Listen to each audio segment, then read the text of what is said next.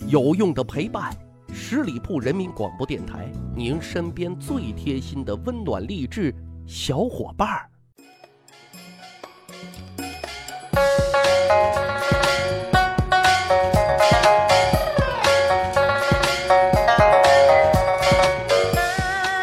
趣扒历史，增长见识，密室趣谈，我是大汉。应该说，我们这一代人都是在温暖的环境当中长大的祖国小花朵，缺衣少粮、大风大浪，确实经历的少，见的也少。所以啊，一遇见烦心的事儿、不顺的事儿，就开始假装怀疑人生。最近呢，就有人调侃啊，这个猪肉贵啊，贵到开始怀疑人生啊。但是经历过大场面的老江湖，如果面对这些问题，肯定只会微微一笑，告诉你啊。这都不是事儿，因为啊不够刺激。那什么刺激呢？在古代啊，最刺激的莫过于皇权的争夺了。那可真是血雨腥风，胜者为王，败者为寇，脑袋都是直接系在裤腰带上的。所以这么看来，能坐在皇帝宝座上的大都啊是老江湖。但是各位啊，您知道还有比老江湖还要老江湖的吗？那就是坐过一次皇帝宝座被撸了，哎，然后又是各种神操作，又再一次坐上皇帝宝座的大神啊！你说他们的人生精彩不精彩，刺激不刺激？其实纵观整个历史啊，登基两次的皇帝还挺多，比如说司马衷、李显、李旦、朱祁镇等等啊。但就整个心路历程啊，这个波折起伏、刺激惊险的程度等等啊，我个人觉得李诞和朱祁镇那绝对是扛把子的啊。所以说要怀疑人生，我觉得这俩兄弟一定是最怀疑人生的。咱先聊聊唐睿宗李旦，他这一生才叫大风大浪、大起大落啊。因为本来啊，皇帝宝座跟他八竿子都打不着，他只是唐高宗和武则天第四个儿子，前面还有老大、老二、老三排队等着继位呢。可是那命运就这么神奇啊！老大李弘年纪轻轻却英年早逝啊，一说是自己的亲妈武则天给谋害的，另有一种说法就是说体弱多病，早早呢就退出了这个竞争的行列。等待继位的老二李贤更惨。太子呢，当的好好的就被他妈给废了，最后是流放被逼自尽。接下来就是老三李显，李显也是两次登基的，第一次是老爹传位给他，他也想大展宏图啊，可是亲妈武则天不让啊，嘿，于是呢就给废了。虽然说后来武则天啊把政权要还给李唐啊，李显第二次登基，但是他却命送韦皇后的毒手，结局啊不是太好，所以呢不能算是老江湖啊。接下来就是这个老四李旦的逆袭呀。其实李旦第一次做皇帝啊，内心没有兴奋，没有激动，只有不安、忐忑。因为前面的大哥、二哥、三哥，那都是活生生的教材呀。顺母亲者活，逆母亲者只有死。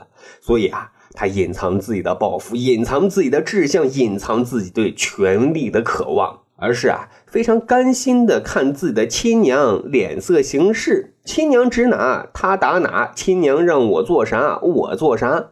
最重要的是啊，他知道自己的亲娘想要什么啊，就一个劲儿的造势，最终成功的把皇位啊还给了亲娘，而他自己也心甘情愿的由皇帝再一次被封为太子。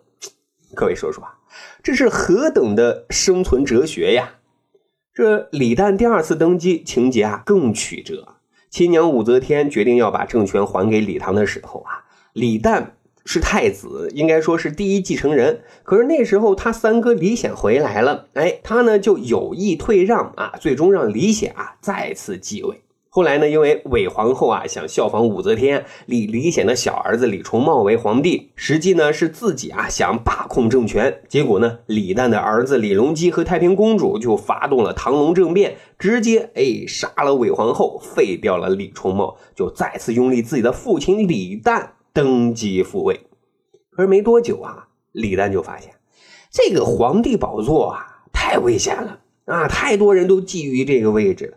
这边儿子李隆基刚掐掉太平公主的皇帝梦，哎，自己呢就赶紧啊宣布退位，让给儿子李隆基，自己呢是悠哉乐哉的啊当上了这太上皇，哎，就这样他成了这样一个皇帝。就说他这一生啊，两次登基却三让天下，一让母亲，二让哥哥，三让儿子。你说他的人生刺激不刺激？精彩不精彩？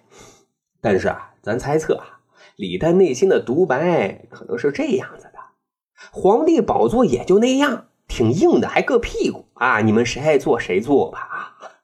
这是多么痛的领悟啊！还有一个哥们明英宗朱祁镇啊，他的人生简直就是做升降机的，最高端自然是贵为帝王，最低端那可怜的成为了囚徒。你说他的人生经历刺激不刺激呢？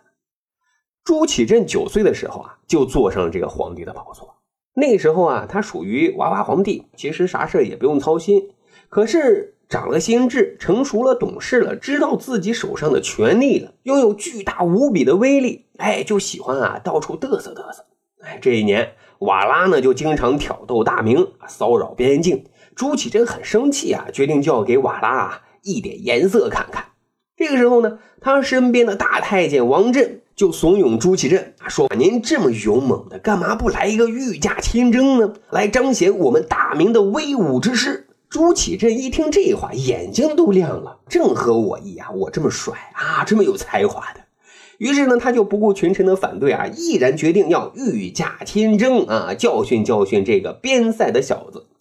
可是这个准备工作实在是啊太不扎实了啊！朱祁镇带领的大军刚来到大同的时候。发现啊，横尸遍野，再加上供给不足，这支部队啊，又是一支预备役部队，所以啊，军心特别的不稳。朱祁镇也觉得，原来御驾亲征这么辛苦啊，一点也都不好玩啊，所以就有了撤军的意思。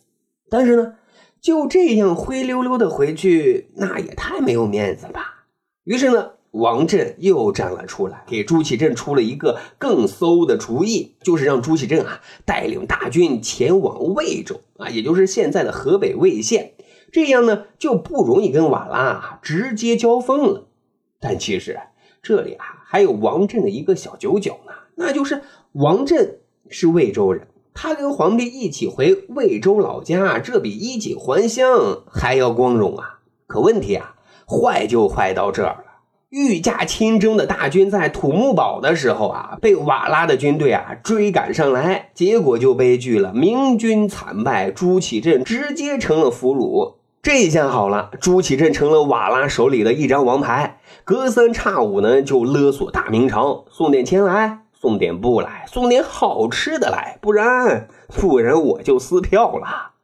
刚开始这招还挺好使，瓦拉呢也很高兴，可是。越往后啊，他们越发现勒索的东西啊越来越少。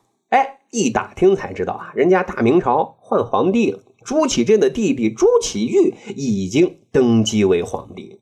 朱祁镇知道这个消息，也明白自己这辈子啊可能回不去了。于是呢，既来之则安之啊，因为他情商还是比较高的，为人呢也还算实在。做俘虏期间啊，没想到哈，竟然跟瓦剌的高层啊打成了一片，尤其跟瓦剌的首领野先的弟弟伯颜铁木儿更是成了铁哥们儿。一年之后呢，故事反转了啊，因为朱祁镇实在是没有啥利用价值了，还白吃粮食，于是呢，瓦剌就决定啊放回朱祁镇。那这一下可就尴尬了，大明朝啊，一下子俩皇帝。哈，虽然此时朱祁镇已经是名义上的太上皇了，但是呢，弟弟朱祁钰还是不放心啊，就把这个哥哥太上皇幽禁在南宫，监视看管起来。这日子呀，比在瓦剌过的更酸爽。哼，朱祁镇以为啊，自己这一回是真的、真的、真的玩完了哈，但是啊，命运会在你最绝望的时候啊，给你生机。在被幽禁的第八个年头里啊，朱祁镇又坐上了升降机。这回啊，他按了一个上升键，哼哼，于是又回到了权力的巅峰。因为弟弟朱祁钰啊重病不起，原来的重臣呢就再次拥立他登基为皇帝了啊！真是天道好个轮回呀！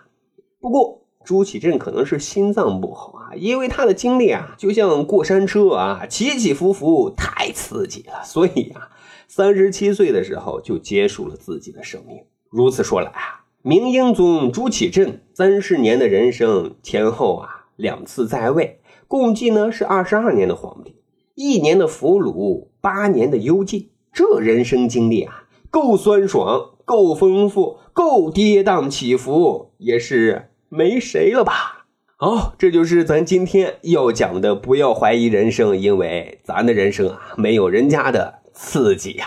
所以啊，没事儿多想开一点。